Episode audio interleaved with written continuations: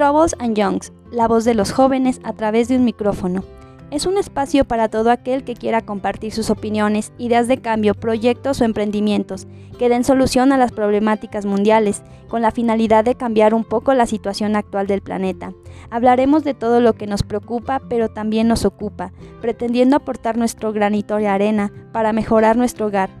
Abordaremos temas de medio ambiente, política, viajes, moda, salud, educación o cualquier tema de interés social al mismo tiempo resaltar que cada situación tiene una posible solución. Troubles and Youngs es dar voz a todos aquellos que quieren ser escuchados y convertirse en agentes de cambio.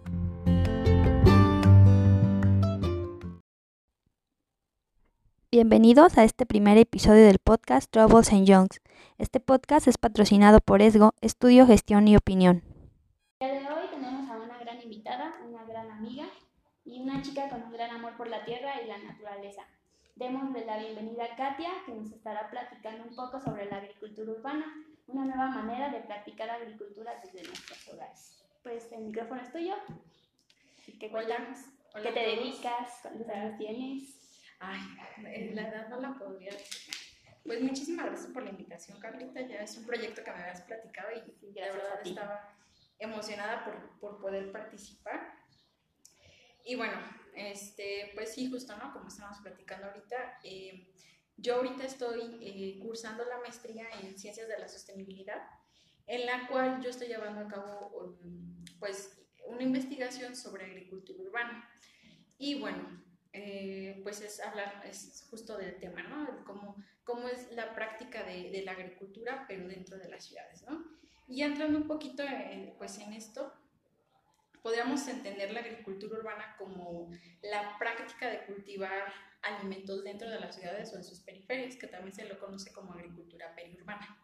Cultura, eh, agricultura urbana y periurbana, ¿no? Y bueno, además de, de, la agricultura urbana o además de las hortalizas, también existe pues el cultivo de, de algunos granos, por ejemplo el maíz, también existe el cultivo de plantas ornamentales, de algunas plantas medicinales, de hongos, también de árboles frutales y eh, árboles no maderables, en donde en algunas ocasiones las personas, bueno, yo, yo les llamo agricultores urbanos, eh, pueden eh, tanto tener este beneficio para el autoconsumo o para la venta, ¿no? Es, es, es como, como las dos caras de la moneda, ¿no? Que la persona pueda tener pues esta práctica o realizar esta práctica para su autoconsumo, pero también existe un, excedente en el cual lo puedan vender, ¿no? Y no solamente pues es, es hablar de, de, hortalizas, sino de algunas otras diversidades, como te comento, de árboles frutales, frutas, medicinales, plantas ornamentales, además de, de la producción de alimentos. Sí, todo este tema suena como muy interesante. Yo lo asociaba, bueno, mucho con los huertos urbanos o los huertos en casa, pero creo que va como mucho más allá de solamente tener un huerto en tu casa, porque supongo que tienes que tener pues ciertas características para poder llevar a cabo esta práctica. La práctica, bueno, algo que, que platicábamos, em, o sea, la agricultura urbana eh, o periurbana, eh, el huerto urbano es lo que, más, lo que la gente más conoce o asocia de la práctica. Pero, por ejemplo, eh, no sé, ahorita se me venía a la mente un estudio que realizaron en, Chiapas. Eh, en esta tesis, la investigadora encontró, al igual que aquí en la ciudad de Morelia lo estamos viendo, que además de los huertos urbanos existe el aprovechamiento de otros espacios, como pueden ser los balcones, las azoteas, los camellones, los bordos del río, en tal cual existen a veces parcelas dentro de las ciudades o está un lote baldío, un, espacio desaprovechado y la gente se apropia de esos espacios y comienza a realizar la práctica. Entonces, pues no, no solamente es como el huerto, ¿no? sino que hay otras, existe ese aprovechamiento y transformación de los espacios para llevar a cabo la práctica de la agricultura. Y el huerto urbano, bueno, pues es lo que, lo que la gente más asocia, ¿no? Cuando le hablas de, de agricultura, a un huerto, ¿no? Porque es como lo más representativo de la agricultura. Y tenemos el ejemplo de la Ciudad de México. Eh, el huerto Tlatelolco, el huerto Roma Verde, son como los más representativos de la ciudad. Y, son huertos comunitarios y la gente lo ve y son espacios muy amplios en donde se lleva a cabo esta práctica. Y ellos en su nombre le ponen huerto. Entonces cualquier persona puede realizar la agricultura urbana. O si necesitas como tener un cierto grado de preparación y de conocimientos para poderla desarrollar.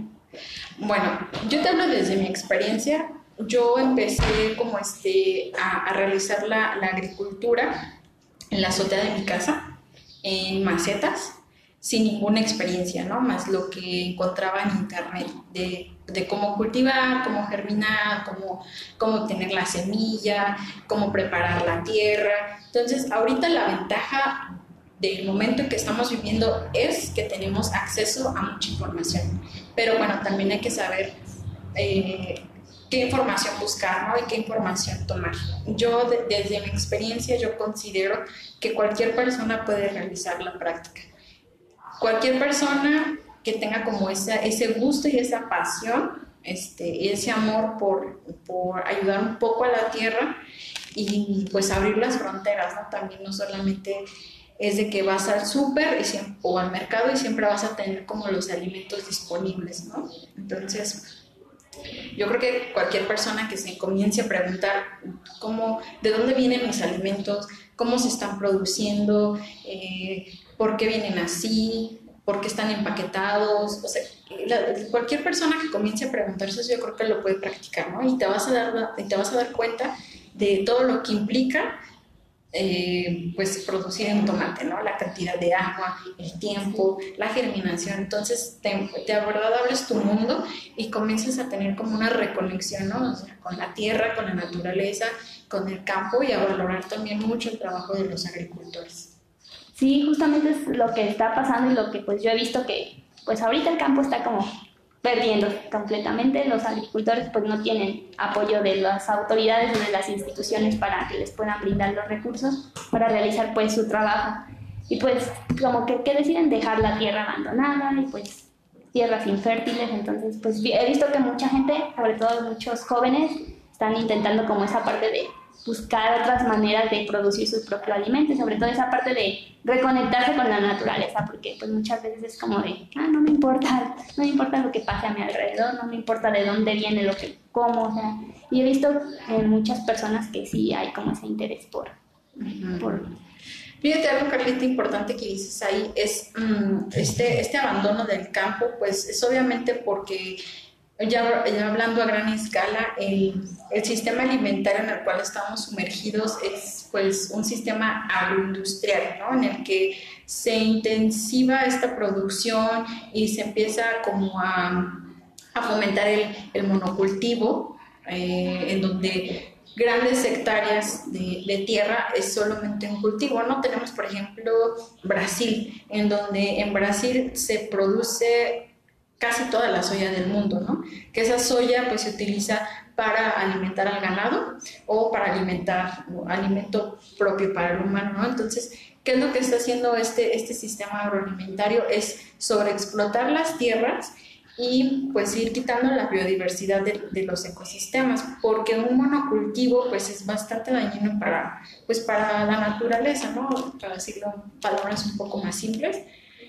Y bueno, ¿Por qué existe este abandono del campo? Yo considero que es justo esto, ¿no? Que las grandes industrias, por no decir nombres, pero las grandes industrias del ya las conocemos, ¿cuáles? Claro, de, de la agricultura eh, se apoderan de, de, o se aprovechan de, pues, de los campesinos, de los agricultores, de, los, de la persona que siempre Mm, pues se ven obligados a desplazarse, a vender sus tierras a bajo costo, no pueden competir, competir contra 10 hectáreas de monocultivo, donde ellos tienen una hectárea y donde, por ejemplo, se utilizan grandes cantidades de pesticidas, las plagas huyen y se van pues a, a, los cultivos de al lado, ¿no? En donde está el agricultor a pequeña escala, el agricultor familiar y no puede competir contra contra esto, este pues imperio ¿no? de, de, la gran, de la industria de la agricultura. Entonces, pues se orilla a abandonar ¿no? el campo a decir, ¿sabes qué? Pues necesito quiero un, mejor bienestar, una mejor calidad de vida y migran a las ciudades. Entonces también eso es bien importante de la agricultura urbana porque muchas personas que practican la agricultura urbana en las ciudades estamos viendo que tienen antecedentes de, de, de esta práctica en lo rural, ¿no? Yo creo que si, si hacemos memoria y decimos, ah, mis abuelitos se dedicaban a la agricultura, ¿no? Por ejemplo, en mi caso, eh, mi bisabuelo, él cultivaba maguey y hacía pulque, ¿no? Entonces sus hijos lo dejaron, migran a las ciudades y pues empiezan a dedicarse a otras cosas, pero si hacemos como esa pequeña, pues igual, introspección y, decimos, pues de dónde vienen, ¿no? Y empezamos a hacer como ese, esa investigación y te das cuenta de que muchas de las personas que viven en las ciudades o que crecieron y nacieron en las ciudades tienen familiares que se dedicaban a esta práctica, entonces se va reproduciendo también ese conocimiento de lo que ellos hacían en el campo y se reproduce nuevamente en la ciudad. ¿Por qué?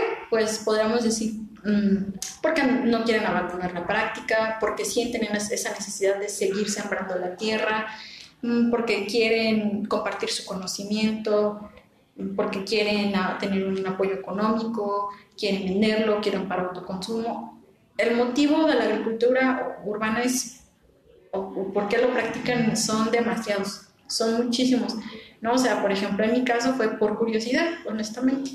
Ya, pues vamos a ver, ¿no? ¿Qué se da? Exacto. Entonces, algunos otros eh, empiezan porque no tengo trabajo, entonces, pues no, no puedo tener o no puedo acceder a los alimentos, que ahí ya estamos hablando de la seguridad alimentaria, que las personas no, no tienen como, como, esta seguridad de los alimentos, ¿no? que en, la última encuesta de la encuesta nacional de, de, salud y nutrición, pues arroja datos que, dices, que son alarmantes, ¿no? donde el 64% de la población en México, de las familias, por lo menos tienen algún tipo de inseguridad alimentaria, ¿no? ya sea leve, moderada o grave. Entonces, ¿por qué está sucediendo esta inseguridad alimentaria? Pues por diversas razones, que son muchísimas, pero la gente podría decirse que comienza a ver eso y comienza a ver su panorama y dice, pues si no tengo para comprar alimento, no tengo trabajo, pues puede ser una vía para poder apoyarse ahí en lo económico, ¿no? Y tener esa seguridad en los, en los alimentos. Sí, de esto que comentas, pues sí estamos viendo que la población está creciendo.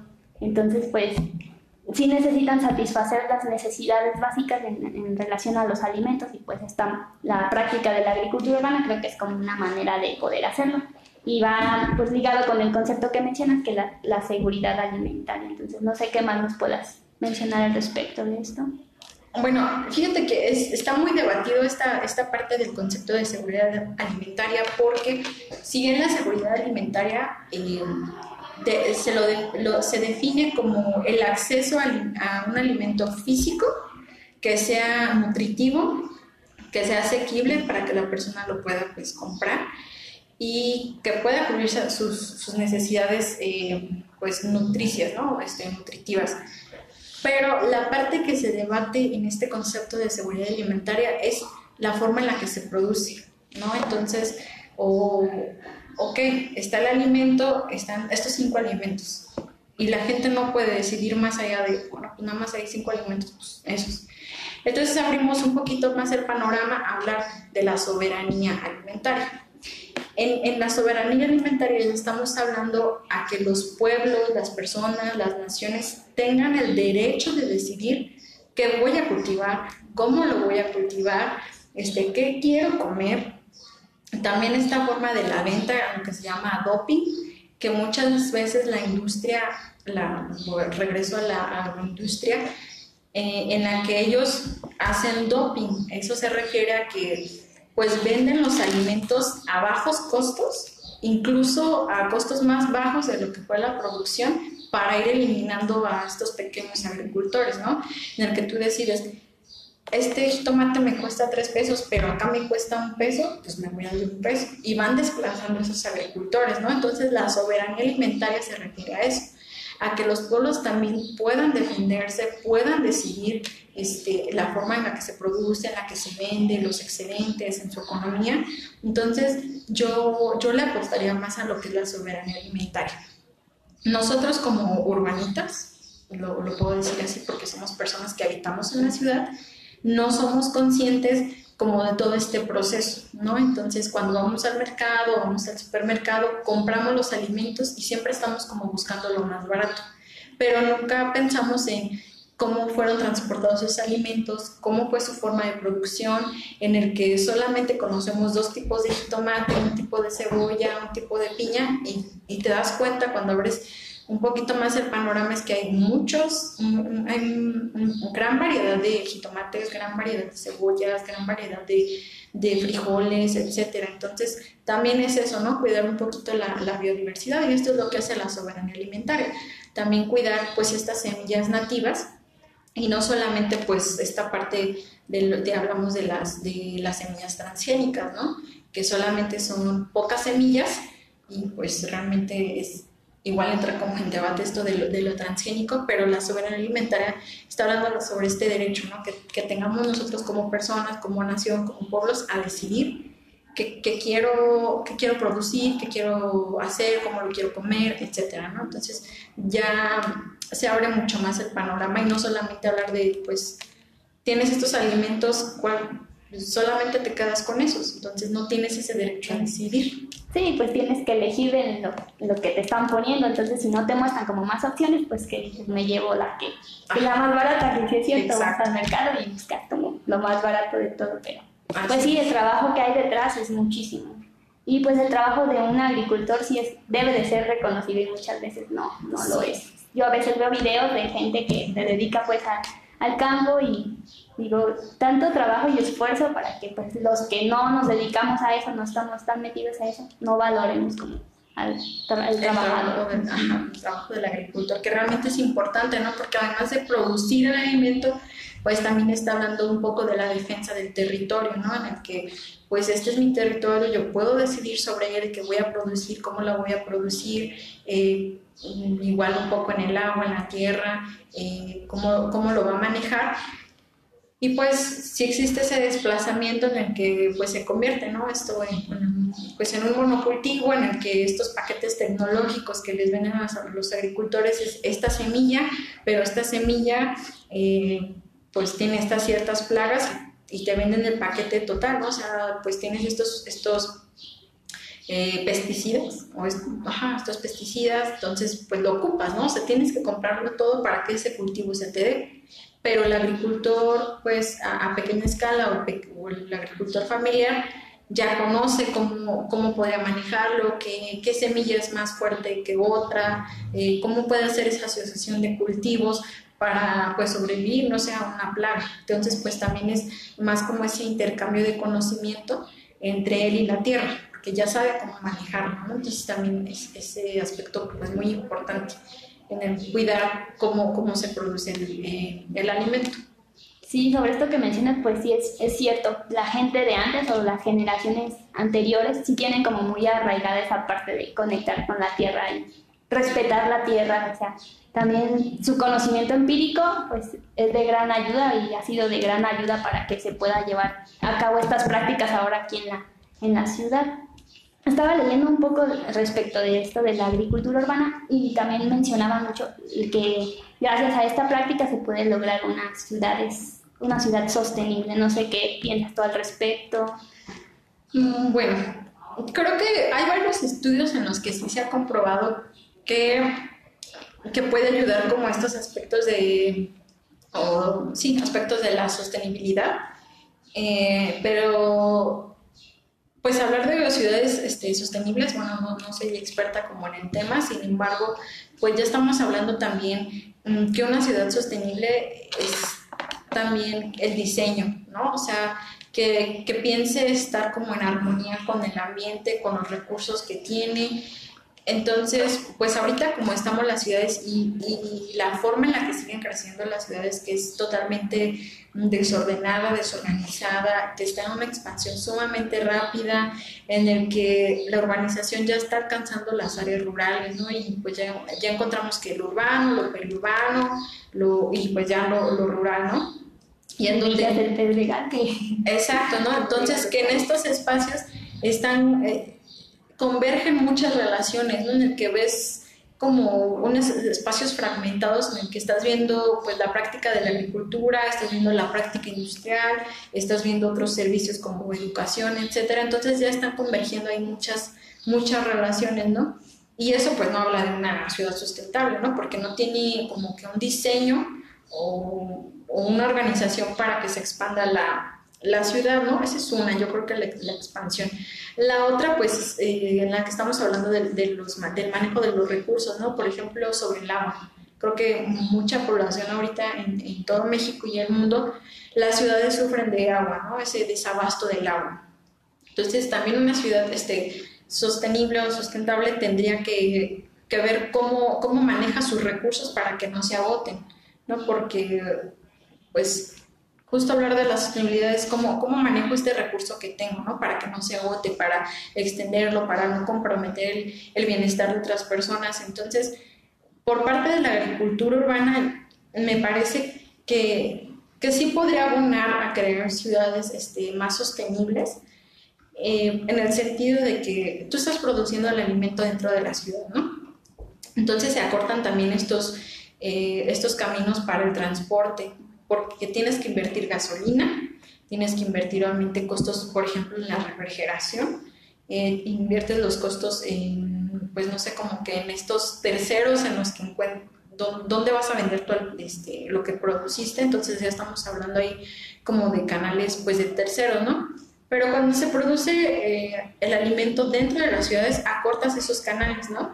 Una, pues estás dentro de la ciudad, puedes ofrecerlos mm, sin intermediarios, que es el productor, con, con, el comprador, ¿no?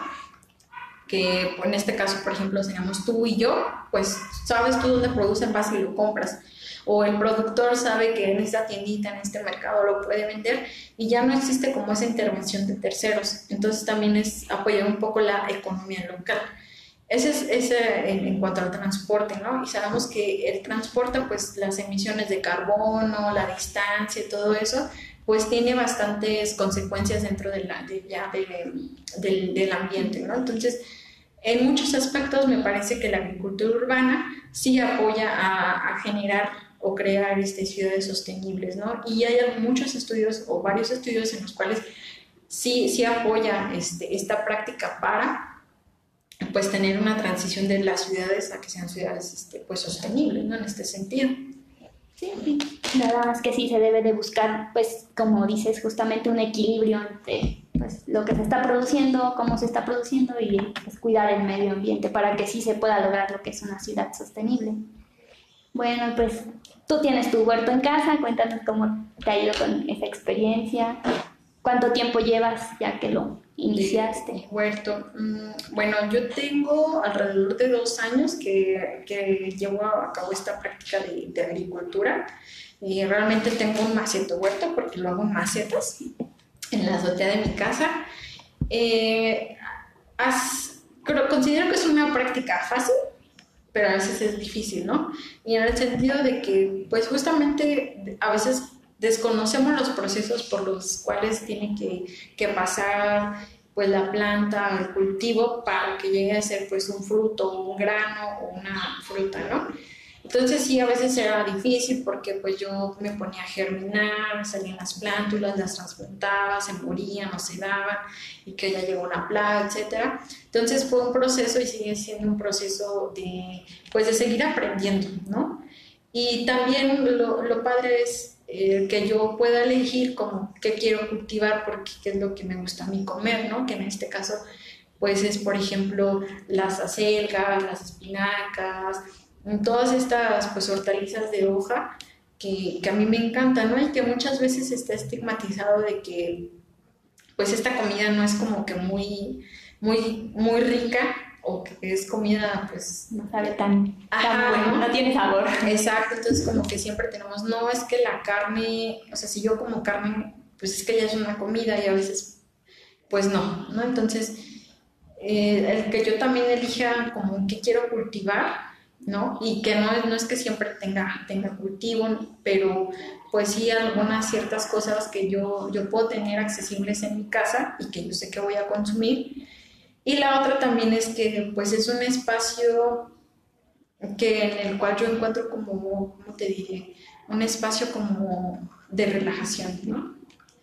O sea, como que ya trabajé mucho, este, ya como que uno se llena de tantas cosas que pasan y estoy trabajando yo en mi huerto y totalmente es como, me relajo, exacto, o sea, como que, ay, siento, siento chido, me siento muy bien, este, mentalmente y activamente también porque estar trabajando en el huerto, las macetas y el trasplante, etcétera, pues ya te diste cuenta que, que ya te echaste tu hora o tu media hora este, cargando, cargando o haciendo cosas, entonces pues también es como parte de la salud, me he sentido bastante bien, eh, incluso creo que soy un poco más activa que antes. Y te digo, o sea, en lo mental, pues podría decirse que, que sí, o sea, el estar como en el huerto, pues es que yo siento que estoy en contacto con la naturaleza, pues se siente padre, ¿no? Esta parte. Porque en muchas ocasiones, ahora que vivimos en las ciudades, mm, reducimos bastante como ese contacto con la naturaleza, ¿no? Entonces, pues salimos, pues ay, de vez en cuando, no sé, al parque que está cerca de mi casa, que a veces es inseguro, que está sucio, pero pues tienes tu huerto y tienes como ese espacio libre en que puedes estar en contacto con la naturaleza y te ayuda, ¿no? O sea, como que a tu estrés, a tu, estrés, a tu ansiedad, a conocer otras cosas. Entonces, creo que yo, yo he tenido beneficios tanto en mi alimentación, eh, no sé, en un porcentaje pequeño, pero lo he tenido, pero también en mi salud mental, en mi salud física, e incluso, pues, en un parte de de la cohesión social o con mi familia, ¿no? Como que tener ese tiempo de calidad con ellos de, pues, ¿qué estás haciendo? Ah, pues estoy haciendo esto. Entonces también se interesan en la práctica y pues emergen estos conocimientos en el que, ah, esta planta la puedes para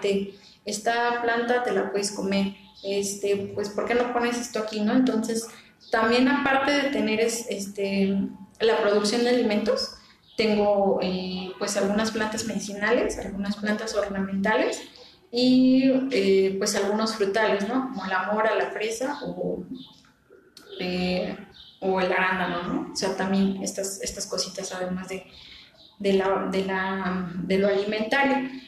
Y yo creo que pues han abierto muchas, muchas cosas, ¿no? Eso, eso es lo padre de la, como de la agricultura o sea, que no solamente es un espacio en el que lo veas como para producir alimentos, sino también que es un, es, un espacio en el que te conectas contigo mismo y conectas con otras personas. Entonces, pues ahí también es algo, es algo muy padre.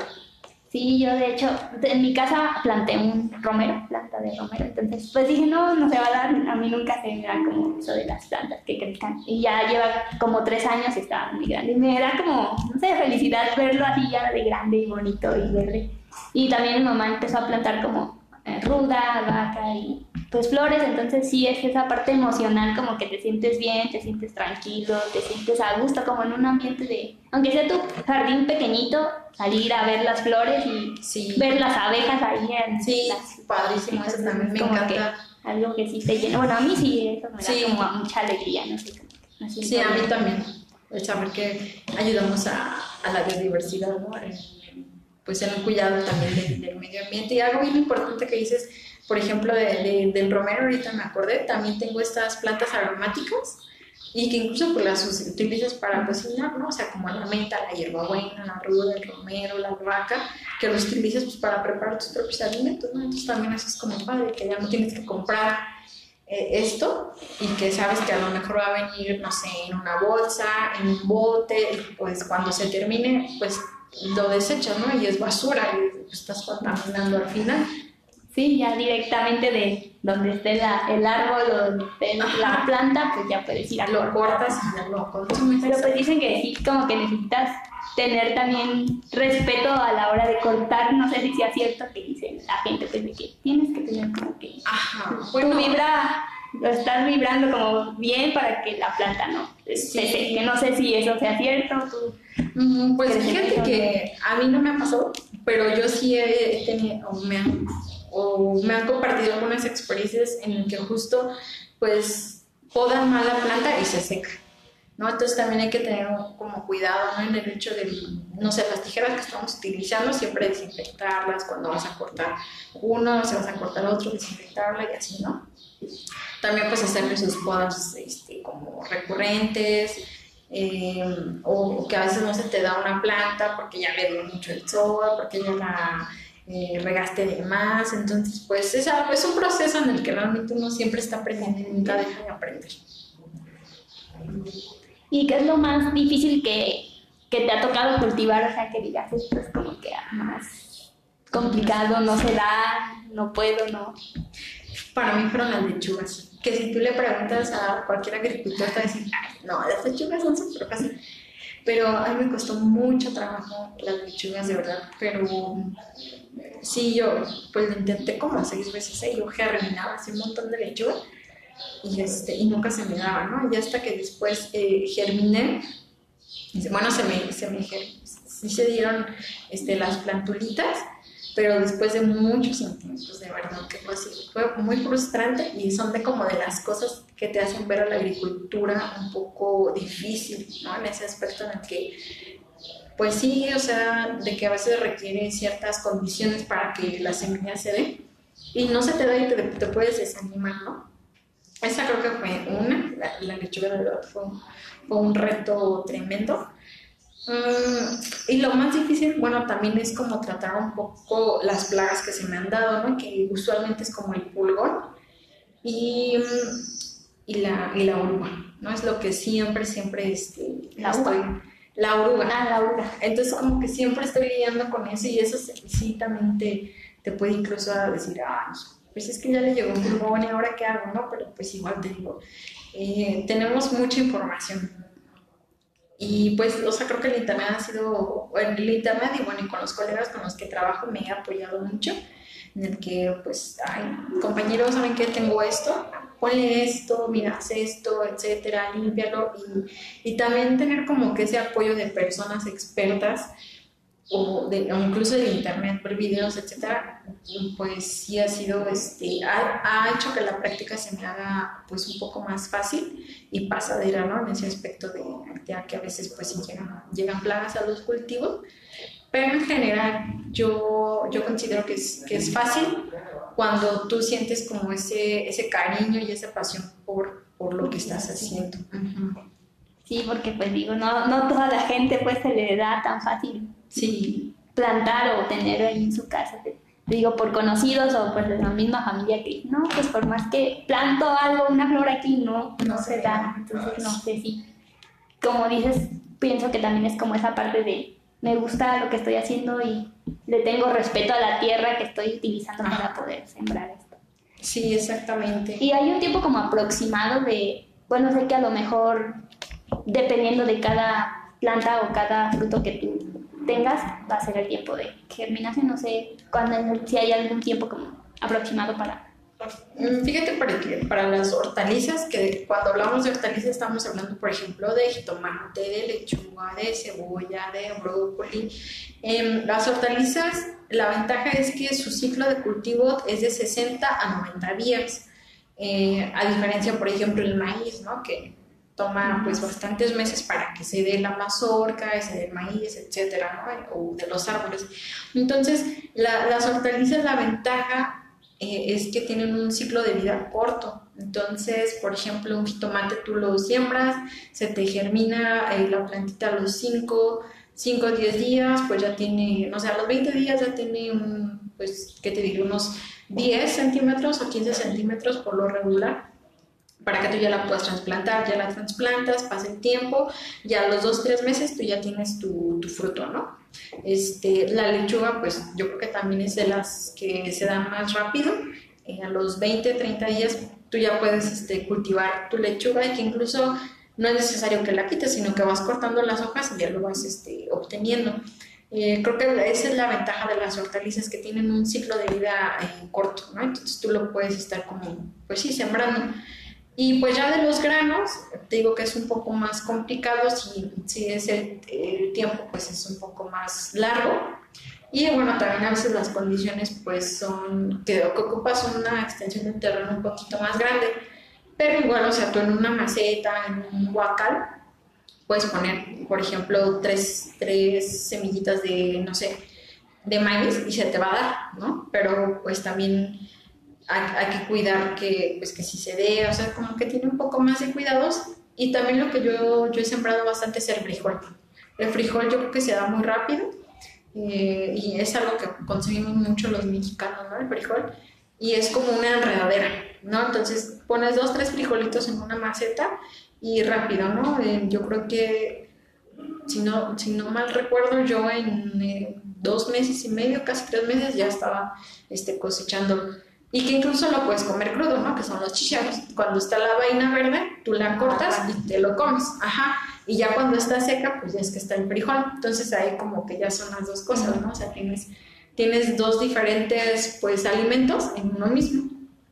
Entonces, más bien, sí, sí dependería yo creo bastante en saber qué me gustaría consumir. Eh, también qué disponibilidad tengo yo para, pues, no sé, de, para ponerlo porque también cada uno requiere pues ciertas horas de luz, cierta, pues, ciertos nutrimentos, cierta agua, que tú con el tiempo pues lo vas viendo, ¿no? Por ejemplo, los jitomates, la lechuga, la cebolla, son, son cultivos que requieren de mucha cantidad de luz, ¿no? Entonces, pues también hay que, pues uno va viendo, ¿no? O sea, qué es lo que se le puede dar y qué es lo que le gustaría consumir. Y sobre eso, yo siempre digo que, que sobre lo que queremos debemos ir como pues eh, Dependiendo de lo que quieras comer. Ah, exacto, sí. Bueno, lo que entiendo es que tú lo tienes como en macetas, no sé. Es difícil como estarlo pasando de un lado a otro. Mm. ¿Cómo es el proceso pues que llevas? Ajá. Bueno, cuando es en maceta a mí se me hace súper fácil y sencillo porque, bueno, yo tengo macetas de 40 litros, ¿no? Son, son pues macetas grandes porque, ajá, eh, para que un cultivo se te dé por lo menos debe tener 40 o 60 centímetros este, de profundidad, ¿no? Si estamos hablando de cebolla, de la, del rábano, de la zanahoria, que son bulbos o, o, cultivos que nacen hacia abajo de la tierra, pues el espacio que ocupan es hacia abajo. Si hablamos de cultivos que son pues arriba de la tierra, como el jitomate, el, este, el frijol, no sé, un chile, son cultivos que son hacia arriba, pero también a veces la raíz requiere como que pues tener ese espacio para crecer hacia abajo.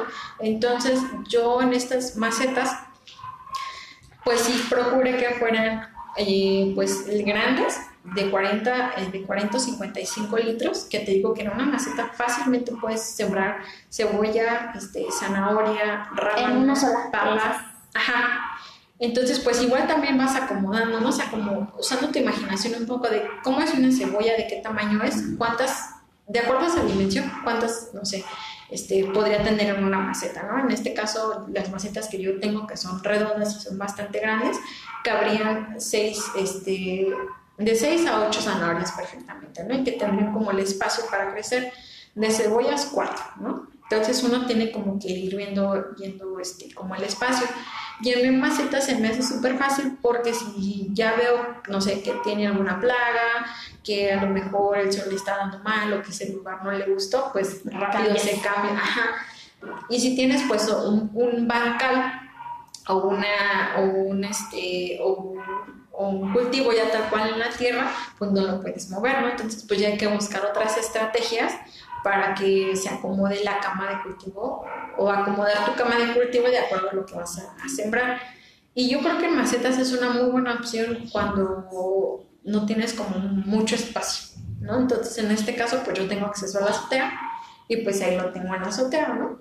Y pues como yo regularmente rento, entonces también eso como que tengo que estar moviendo y pues yo puedo mover mis macetas sin ningún problema que estaría muy padre si yo tuviera un, pues un espacio, un terreno en el cual yo sé que van a estar ahí, en el que puedo a lo mejor, no sé, ir a cuidarlo así, pues estaría estaría súper bien. Pero yo creo que es algo que recomiendo y, y, es algo por lo que podemos empezar en, en macetas. Sí, pues utilizar los recursos que tienes a tu alcance, entonces, porque si hay gente que tiene la posibilidad de tener grandes extensiones de tierra, no tan grandes como en el campo, pero sí, pues un, un jardín pues grande pues siento que es mejor, ¿no? Como ahí hacer tu cultivo, tus cultivos, pero pues qué buena onda de lo de las macetas para la gente que, que, quiere empezar con esto, pues aquí la idea de las macetas es sí.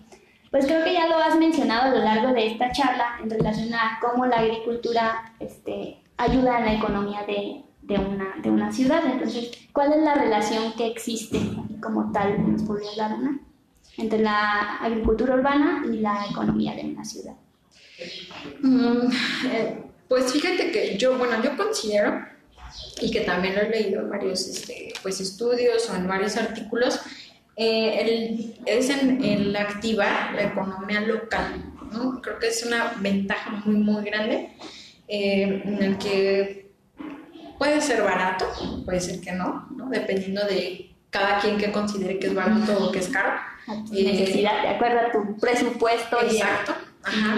Este, podría ser eso, ¿no? En el que, en el que apoyes como a, pequeños este, pues, productores, agricultores. Um, esa creo que sería una, ¿no? La segunda es que también es como una opción de empleo, eh, ¿no? Es, en los países que se encuentran en desarrollo hay mucha gente que no tiene empleo o, eh, por ejemplo, el, las familias pobres en, los países en desarrollo gastan hasta el 80% de su salario en alimentos. ¿no? Entonces, pues de ese 100%, el 80% lo están destinando a alimentos. Entonces, es más del 50%. Y les queda un 20% para, no sé, vestido, para vivienda. Entonces, es, es muy poco el porcentaje que les queda para cubrir lo demás. Y la parte de la agricultura eh, podría ser como una oportunidad de empleo, ¿no? Esa es una, o, de ahorro familiar, ¿no? En el que, ok, no sé, tengo lo más básico, que en este caso, por ejemplo, si hablamos de los mexicanos, que es el chile, el jitomate, la cebolla, no sé, el brócoli, el frijol, yo ya lo tengo y lo estoy haciendo en mi casa, entonces yo ya no me voy a gastar eso porque ya lo tengo. Entonces, yo tengo un ahorro económico y incluso lo podría comprar para comprar, por ejemplo, no sé, carne, lácteos, huevo, proteína, o para lo destino a mi educación, para los servicios de mi casa, para la vivienda. Entonces, pues también creo que eso eh, ayuda bastante a lo, o está relacionado a la economía de la ciudad, ¿no? Es esta, esta parte de la, de la agricultura. Y bueno, pues creo que también algo muy importante es que le damos oportunidad a, a productores pequeños, ¿no? y no, pues dando, no, no le seguimos dando como esta ventaja a estas grandes industrias, sino que apoyamos a aquellos, aquellos pequeños agricultores y pues en vez de seguir enriqueciendo a los que ya son ricos, pues apoyamos a, realmente a personas que, que son más conscientes, que producen de mejor manera y pues cuidamos también nuestro propio bolsillo, ¿no? Sí, aparte pues la ventaja también que ves que puedes tener más fresco las cosas, que si vas al centro comercial y lo encuentras empaquetado, que no sabes cuántos días lleva ahí y si nada más le cambian de etiqueta y te lo siguen vendiendo como fresco, entonces Exacto. esa parte de apoyar pues la economía de estas personas, como dices, pues también tú lo tienes de mejor calidad, los productos que consumes. Sí, hay algo bien interesante, fíjate que un estudio que se realizó en España en el 2016, en el que justo em, entrevistan a, personas que trabajan en el huerto, eh, que son por lo regular este, adultos mayores en ese huerto. En en ellos mencionaban justo este sabor de la de, de, lo que estaban consumiendo, que lo sentían como con más sabor, más rico, este, como ellos lo dijeron, lo siento más nutritivo, lo siento más rico, lo siento más fresco, ¿no? Entonces, una forma también en la que nos damos cuenta cuando un alimento ya no está bueno es el sabor, ¿no? Y justo por lo que mencionas, porque tú vas al supermercado, está, aparte de que viene súper empaquetado en plástico, que es innecesario, o sea, tú lo cocinas y, y no te sabe igual, o sea, te sabe como insípido. Entonces también es esa, esa, pues la forma en la que se está produciendo porque ya no tiene su sabor original, ¿no? Porque tú pensabas que tenía. Entonces, pues también es esa parte como de consumir alimentos de mayor calidad, más nutritivos y más frescos. Pues este tema es muy interesante, ya casi estamos llegando al final. Ya para concluir, pues, ¿cuáles son para ti las ventajas de practicar la, agricultura urbana? Bueno, la, la primera yo lo consideraría eh, pues sí tener el, acceso a algún alimento, ¿no? Esa es una. Pero la segunda, que también me parece muy importante, es que nosotros decidimos qué vamos a sembrar, cómo lo vamos a sembrar, y en el que pues sí está libre como de químicos, ¿no?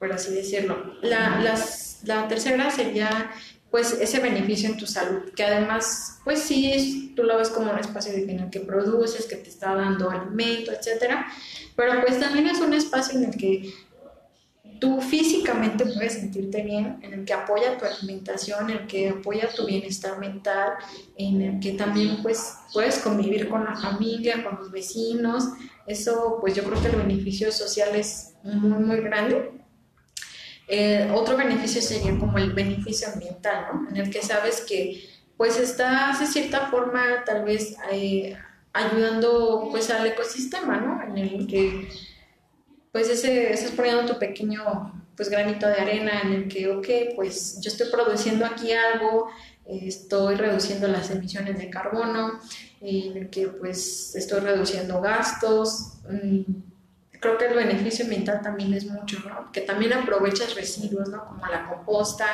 En este caso hay gente pues que aprovecha cualquier recipiente para poder sembrar. Entonces también es como que está el, reutilizar las cosas, ¿no? Y darle valor también a las cosas.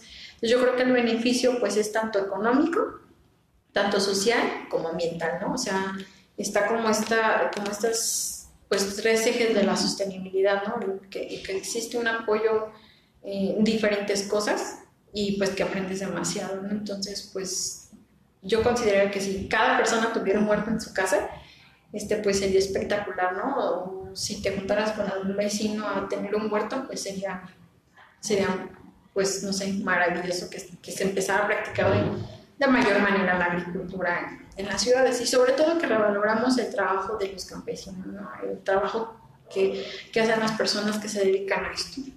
Entonces, ¿consideras que un huerto comunitario podría ser como una opción también viable? O, sí, sí, definitivamente sí, un huerto comunitario. Aquí en la ciudad de Morelia existen tres huertos comunitarios y este es padre porque ellos mismos, ¿no? Cuando tú los vas y los visitas o cuando yo los entrevisté decían, es que yo no conocía a mi vecina y vivía a dos, a dos casas de la mía y pero yo no la conocía, ¿no? Entonces como que existe esa cohesión social en que dices, ah, pues empiezas a, a, ver, a, a, como que habitar el territorio y decir, es mi vecino, yo lo conozco, este, compartimos esto, compartimos aquello, en el que se pueden también eh, dividir un poco más las tareas, ¿no? En el que, ay, ching, ya no rayó una mañana, pero tienes como ese apoyo de que pues hay un grupo de personas o, o pues que, que, se dividen las tareas, ¿no? Ya no te sientes como saturado y que también el espacio puede ser más grande, ¿no? que puedes cultivar más cosas. Y pues este, creo que la opción de los huertos comunitarios me parece pues muy importante, sobre todo por esta parte social, ¿no? Porque ahorita estamos como viviendo pues mucho lo que es la inseguridad, este, pues no sé, creo que nos somos muy individualistas y muy egoístas en ciertos puntos. Y cuando pues justo estás como en un espacio pues compartiendo con otras personas, pues empiezas a relacionarte más, aprendes más, eh, eres más empático, entonces pues empiezan a abrir más relaciones, ¿no? Socialmente, entonces también eso es lo padre de, de los huertos comunitarios. Sí, sobre todo esta cuestión de crear vínculos y relaciones y esta parte de trabajo en equipo que es muy importante y que ahorita necesitamos toda la sociedad de trabajar en equipo para pues lograr resultados más favorables para Exacto. Bueno, pues ya nada más, coméntanos tres tips o consejos para llevar de mejor manera la práctica de la agricultura urbana, que tú consideres que son como los más importantes. Bueno, el primero sería que de verdad no nos desanimemos o que no se desanimen si una cosa no se les da, ¿no? O sea, hay que seguir experimentando, o sea, siempre lo que yo recomendaría es que cuando germinen, pues germinar más de 3, 5 semillas, ¿no? Dependiendo de lo que de lo que se está germinando. Y así pues cuando se trasplante, si se mueren dos o tres, pues ya te sobrevivieron dos o tres, entonces pues ya tienen, tienes más oportunidad. Lo segundo sería pues aprovechar cualquier espacio que tengamos en nuestra casa, ya sea en la azotea, en el balcón, en el jardín, este, o si tenemos un espacio cercano, pues tratar de, de, de recuperar ese espacio, de hacer vínculos y pues este, transformarlo, ¿no? Y hay muchos, puede ser a través de macetas, que creo que sería lo más fácil, o los guacales, también eso, eso sería.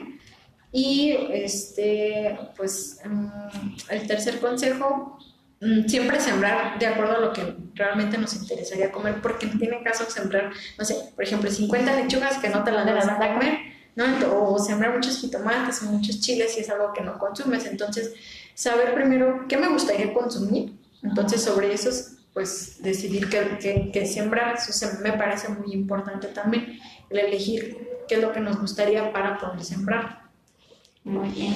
Pues muchas gracias Katia por estar aquí con nosotros, por comentarnos de este tema que pues realmente es muy importante para, para todos y pues necesitamos conocer más porque a veces pues no sabemos de ciertas cosas y por eso a lo mejor no, no lo llevamos a la práctica, pero pues gracias a ti que nos estás compartiendo un poco de tu experiencia, de tu trabajo. Y pues ahora por último deja tus redes sociales por si alguien más quiere preguntarte algo respecto de esto. Eh, en el proyecto que bueno estamos llevando a cabo con, en la universidad, eh, tenemos una red social que se llama, está súper largo el nombre, pero es este, Agricultura y Agroforestería, Experiencias de Agricultura y Agroforestería Urbana y Periurbana, ¿no? en la ciudad de Morelia. Si lo ponen en Facebook nos va les va a aparecer, pero más corto es AFUP Morelia y pues entra directamente ahí en en la página de Facebook, en, donde compartimos muchos manuales de cómo realizar un huerto en casa. También este, muchos videos, muchos tips de cómo combatir las plagas, cómo hacer este, pues igual algún eh, este, alimento, o, se me ahorita la palabra, este, pues sí, como plaguicidas, pero orgánicos, obviamente, de qué se puede sembrar cada mes. Entonces ahí estamos compartiendo mucha, mucha información de, qué es lo que, se puede llevar a cabo en, estos espacios, ¿no? Y ahí pues estamos. Muchas gracias, pues ya saben, para que vayan y chequen en Facebook. ¿Puedes volver a repetirlo, por favor? Sí, es AFUP Morelia, es A-F-U-P Morelia, AFUP. Y pues ahí compartimos mucha información para que nos sigan. Sí, pues te agradezco estar aquí, espero que vuelvas pronto, igual con otro tema relacionado con esto, lo que nos quieras compartir. Es de mucha importancia y se agradece pues este tipo de información para que la gente pues, lo conozca. Muchísimas gracias a ti, Carlita, por invitarme y pues aquí estamos. Gracias amigos por acompañarnos en este primer episodio. Abajo en la descripción dejaré las redes sociales de nuestra invitada, así como las redes sociales de nuestro patrocinador. Nos vemos la próxima.